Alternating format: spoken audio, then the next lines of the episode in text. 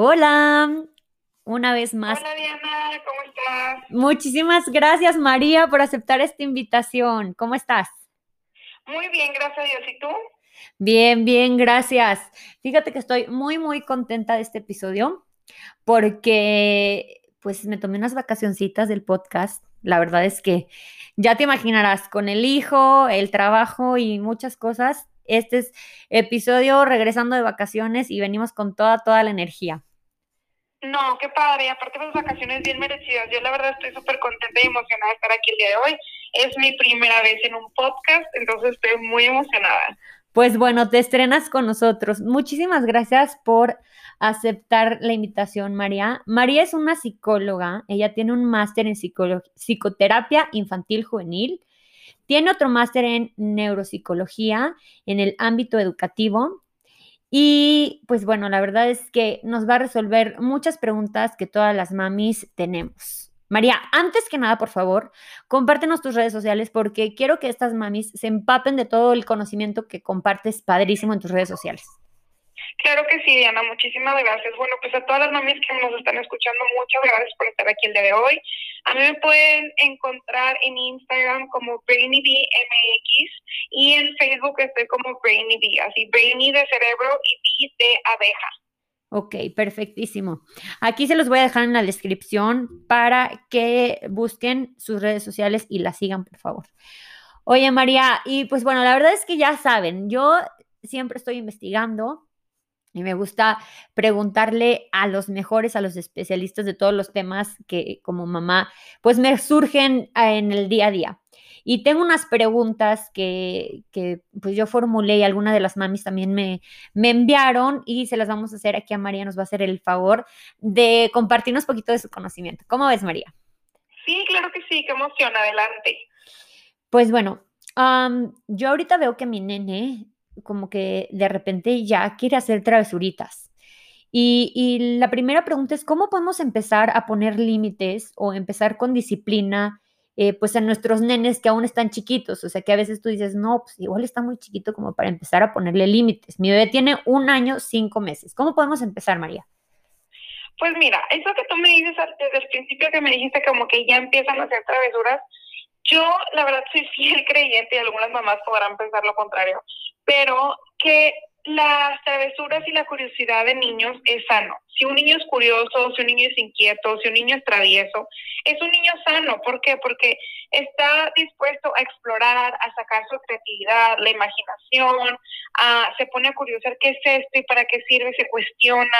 Y al final de cuentas todo viene siendo aprendizaje.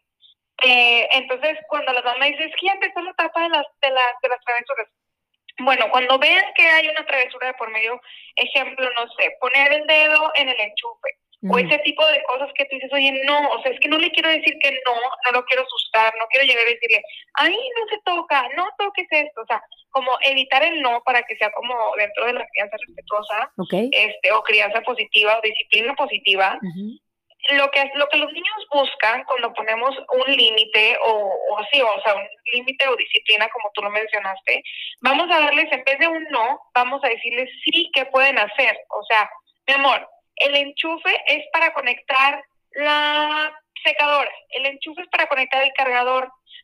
Vamos, si tú quieres poner tus dedos, los dedos los puedes meter en la plastilina, los puedes meter en el arroz, los puedes, los puedes agarrar los colores, pero el enchufe es para esto. Okay, Hay que explicarles tal cual qué es y para qué sirve, porque es mamá, porque siempre me dicen que no, o sea, porque no, no, no, y no entiendo la razón detrás, o sea, te puedes lastimar, mi amor. Ok. y darle la razón, ¿no? Y, y tú recomendarías a esto como cuando tú veas que pues está él en peligro, ¿no? Para todo en general, o sea, por ejemplo, bueno, si puede ser el enchufe, por decirte un ejemplo, puede ser las escaleras, puede ser también el pegarle a un hermano, mi amor eh, si le pegas a tu hermano, le duele, a tu hermano le puedes acariciar, le puedes dar un beso o le puedes decir que estás enojado, porque a veces también, de acá, ah, tipo, perdón, entramos dentro de la confusión o de, la situación de, mi amor, a tu hermano no se le pega, solo se dan abrazos. Cuando en realidad los niños también tienen emociones, Diana. Y ellos dicen, oye, es que estoy muy enojado, o sea, ¿por qué le voy a dar un abrazo si estoy enojada? O sea, es, forzarlos a algo que, a ver, reprime el enojo y saca fuerza la felicidad o el amor forzado. Y en realidad no debe de ser así, es amor, si estás enojado con tu hermano, es sin pegarle, pero dile, estoy enojado porque me pegaste, o estoy enojado porque no me quieres pasar tus juguetes, o estoy enojado porque me empujaste sin querer, o sea, comunica el, sentimiento sin forzarlos a abrazo, beso o lo que sea. Ok, entonces en esto de, de los límites, pues va acompañado de enseñarles a reconocer sus emociones. Ajá, sí, claro, definitivamente. Acuérdate que los berrinches y el pegar y el morder y el jalar, al final de cuentas un berrinche viene siendo una necesidad comunicativa de un niño. El niño que hace berrinche se tira, patalea, te muerde, te dice te odio mamá, es que está buscando un abrazo, un que lo escuches, un, un que tú te está pidiendo que tú le pases tu calma, te está pidiendo que te está diciendo a gritos y a peleas y a, y a patadas que necesita de ti. Eso es lo que es un berrinche, es una manera de que los niños están buscando comunicar y su cerebro no está completamente maduro todavía y también están tratando de sacar energía acumulada durante el día, porque los niños son súper eh, explosivos, o sea, todo es rápido, todo es ya, todo es en, al instante y les cuesta regular sus emociones y pues su conducta, obviamente. Claro, fíjate que estaba leyendo el libro de, creo es Disciplina sin lágrimas, se llama en, en español. Claro, de Daniel Sigel, claro. Y, y, se me hizo súper interesante y creo que como mamá pues me da una gran tarea de cuando un niño está haciendo un berrinche, ¿qué es lo que nos está queriendo comunicar? ¿No? O sea, y, yo pues como soy mamá primeriza, me está costando muchísimo trabajo. A ver, ¿qué, ¿qué es lo que mi nene necesita? O sea, antes que nada como que pues nosotros estamos acostumbrados a una disciplina diferente a la que se está usando en estos tiempos. Entonces, hacer como ese chip de siempre ponerte como que en el, en el lugar de tu bebé y a ver, o sea, ¿qué, qué me está queriendo expresar? ¿Qué, ¿Qué, emoción él trae? Y, híjole, esto es eh, de verdad que es una de las cosas más difíciles que se me ha hecho a mí últimamente, ahorita que mi nene pues ya está empezando como que a hacer berrinchitos o... Y, y está muy, muy difícil. O sea, la verdad, lo que mencionas es muy padre, pero sí es un papel muy, muy importante de los papás que nos pongamos pues a investigar, a, estar siempre bien conscientes de, que toda esta información la tenemos que tener como que en, pues, al pie del, cañón. Claro. No, y Diana, ¿sabes qué? O sea, también nadie es perfecto. O sea, las mamás que nos están escuchando, claro, y yo lo puedo vivir y lo he visto en terapia, y decir, oye, pues sí que fácil, claro, lees el libro y te avientas todo el Disciplinas y Lágrimas, el cerebro del niño y todas las biografías de del psiquiatra Daniel Sigel, que, o sea, por cierto, se lo recomiendo muchísimo, pero como te decía anteriormente, del, del dicho al hecho es un camino muy largo, o sea, claro que como mamás se vale que un día se estresen, se vale que un día griten, se vale que un día le des piso de comer, se vale que un día ay, digas ya que esté en el iPad, estoy cansada, o sea, no, no, no hay papás perfectos. Lo importante, como dices tú, es tener la información y lo dice Daniel, o sea, lo dice Daniel, dice, oye, yo la he regado muchas veces, me he equivocado muchas veces y no siempre me he puesto en el lugar de mi hijo, no siempre he sabido escuchar el berrinche ni ser empático y le he gritado y lo he castigado, o sea, es, algo que se hace con constancia, con rutina, es un hábito que hay que practicar todos los días. Y el día que no nos salga, no por eso vamos a ser malos padres. Claro. Sí, eso, híjole, no, bueno, siempre, siempre yo reconozco que eso es una de las tareas de mi maternidad, eh, soltar pues ese control, ese querer siempre perfectos y, y, pues bueno, ya, ya te imaginarás, o sea, yo con tanta tantas preguntas, tantas ah, cosas que me cuestiono, pues a veces sí es uno muy duro con nosotros mismos. Y fíjate qué casualidad que ahorita que mencionaste el libro de El cerebro de los niños explicado para los padres, lo estoy escuchando. Y, y justo lo que dices, o sea, todos nos equivocamos, pero, mm, pero es muy importante, pues, seguir a personas como tú que, que nos tratan de hacer la, la vida un poquito más, más fácil y nos dijeron todos estos temas, tan, nos los hacen ver mucho más sencillos.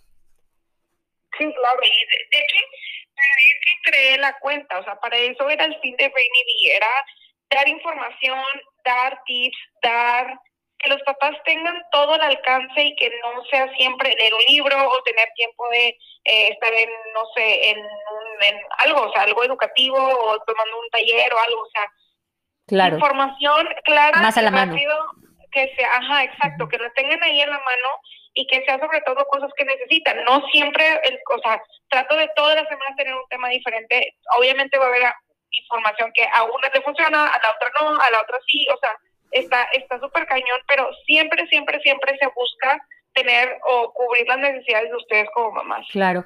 Oye, María, y fíjate que mi nene últimamente muerde y él piensa que es un juego, o sea, se echa para atrás, ríe. Y en ese aspecto, ¿cómo, cómo yo puedo pues poner el límite o, o, pues hacerle entender o, o tratarle de, de, explicar que pues morder no, no es un juego?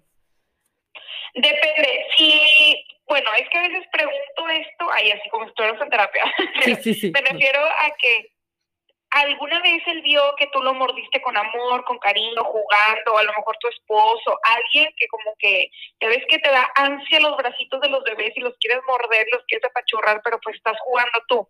Siempre les pregunto a las mamás, ¿de alguna sí. manera lo vio? Y igual y, alguien? igual y yo siento que con mi esposo, como que mi esposo igual y le pone como el dedo y igual hizo el incita y sí siente que es un juego. Ajá, a jugar y se está riendo tu esposo y está, lo está haciendo como juego. ¿no? Ah, ok. Lo que yo le decía a mi esposo es, este, no te rías, no sé si eso está correcto. O sea, yo le decía a mi esposo, no te rías porque él va a pensar que es un juego.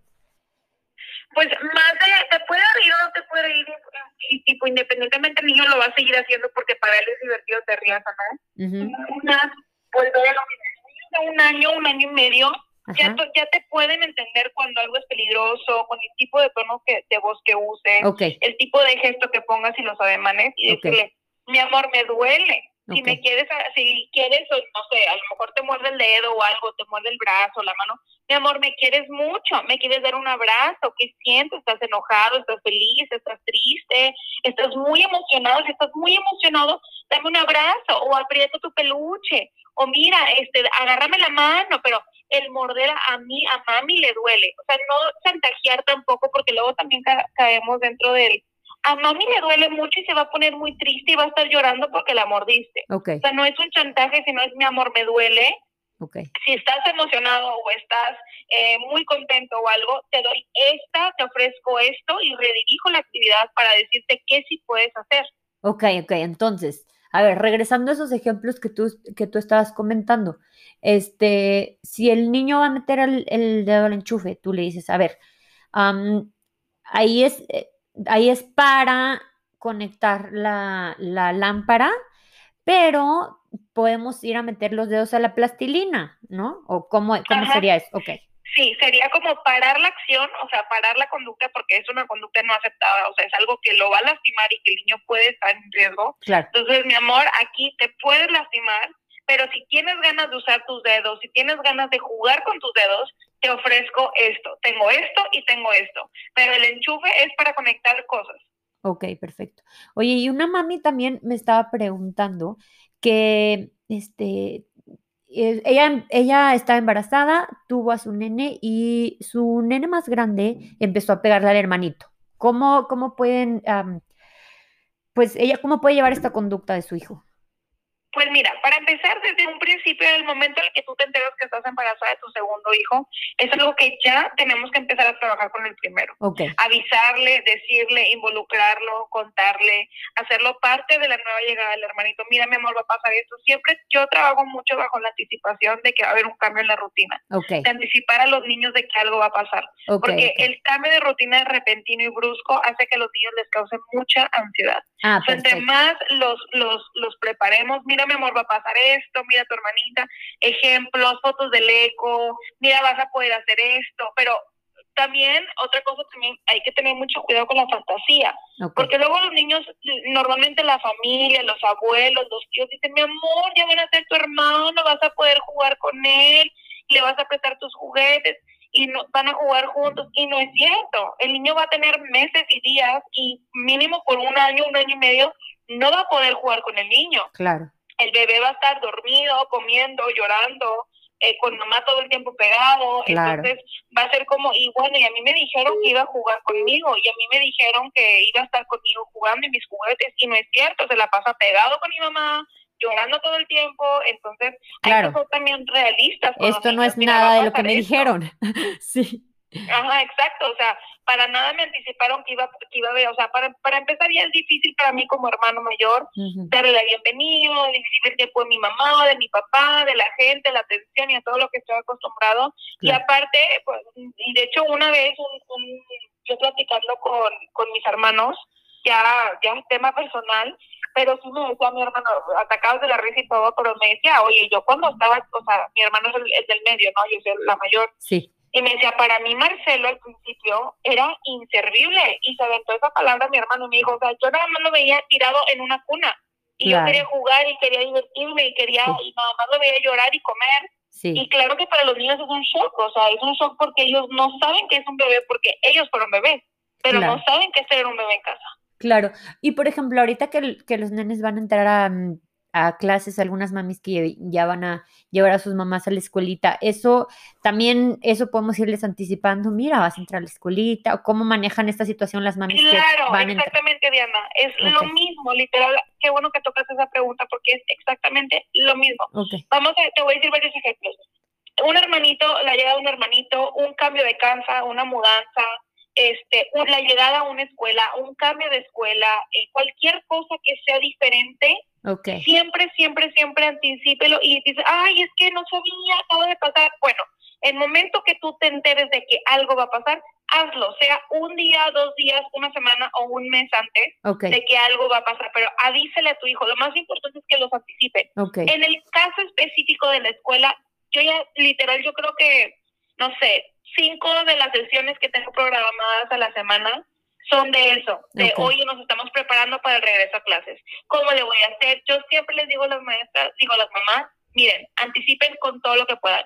Enséñenles fotos del salón, enséñenle fotos de su pupitre, del baño, de la puerta, de la cara de la maestra, pídanle a la maestra que les grabe un video. Hola, mi amor, ¿cómo estás? Yo soy tu maestra, te estoy esperando con mucha emoción, vamos a trabajar juntos, me presento contigo, todo lo que puedan con más información completa tengan los niños, menos eh, ansiedad. espacios de ansiedad, ajá, o sea, menos espacios de ansiedad van a tener que llenar al momento de llegar a la escuela. Entonces, cuando lleguen, a lo mejor van a tener cositas de que, que lápiz, que la clase, que la maestra, o sea, cositas, detallitos. Pero a que vayan a ciegas es mucha ansiedad que cubrir. Perfectísimo. Qué bueno, qué bueno que pues nos das ese tip, porque la verdad es que, pues uno no sabe, a veces piensas que tu nene está muy chiquito o que, o que pues no, que no hay necesidad. O sea, ¿desde qué edad tú recomiendas que, que estemos anticipándole esos cambios a nuestros bebés?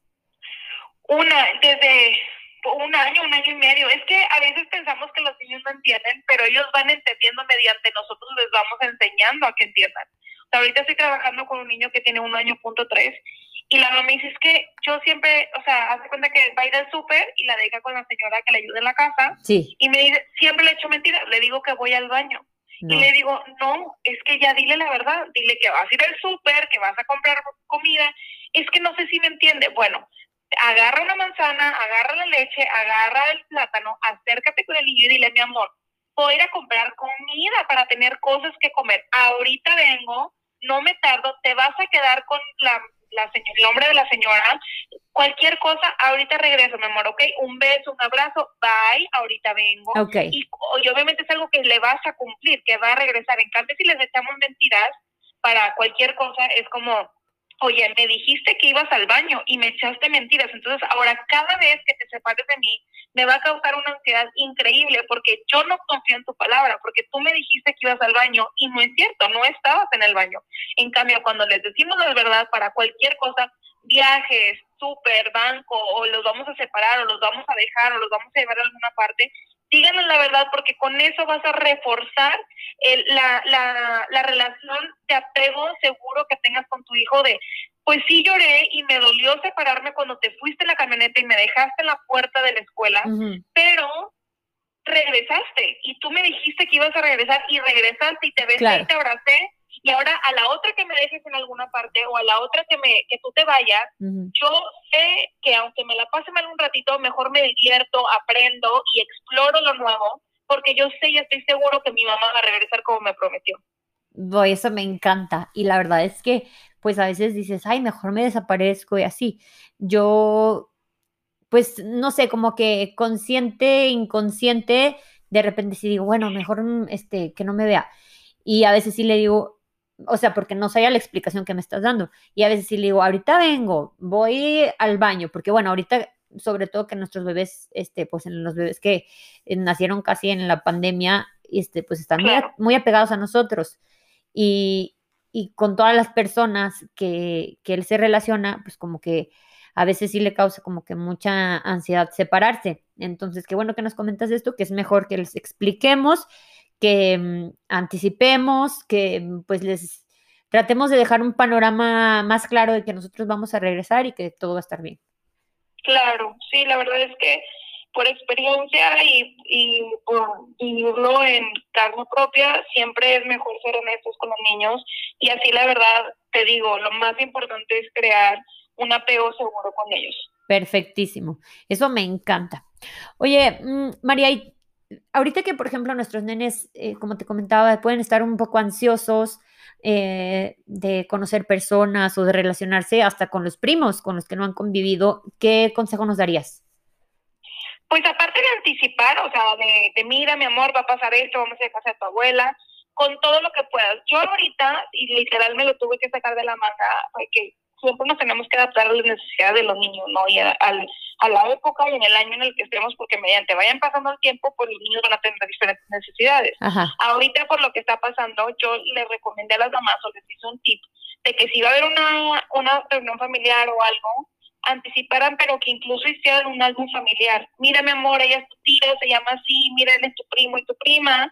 Puedes jugar con ellos y aparte de, de anticipar eso, explicarles qué es la socialización, o sea, qué se espera de la reunión. Okay. Yo voy a estar en la cocina con tus tías y tus primos van a llevar juguetes. ¿Qué te parece si tú llevas un juguete para compartir? O sea, como explicarles tal cual, porque nosotros pensamos que ellos por, por, o sea, por naturaleza tienen que socializar, pero los niños que no han socializado no tienen esa naturaleza. Claro. También tienen que aprender a hacerlo, tienen que adquirir esas habilidades sociales que lamentablemente se han perdido por la pandemia. Ok, y dependiendo, por ejemplo, de la personalidad, o sea, también hay niños que son más tímidos.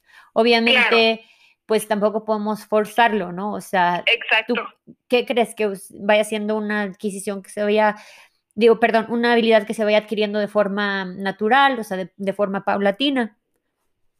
Lo que yo haría sería ahorita muchas mamás me preguntan, oye, ¿lo meto o no lo meto a la escuela, al kinder, qué hago?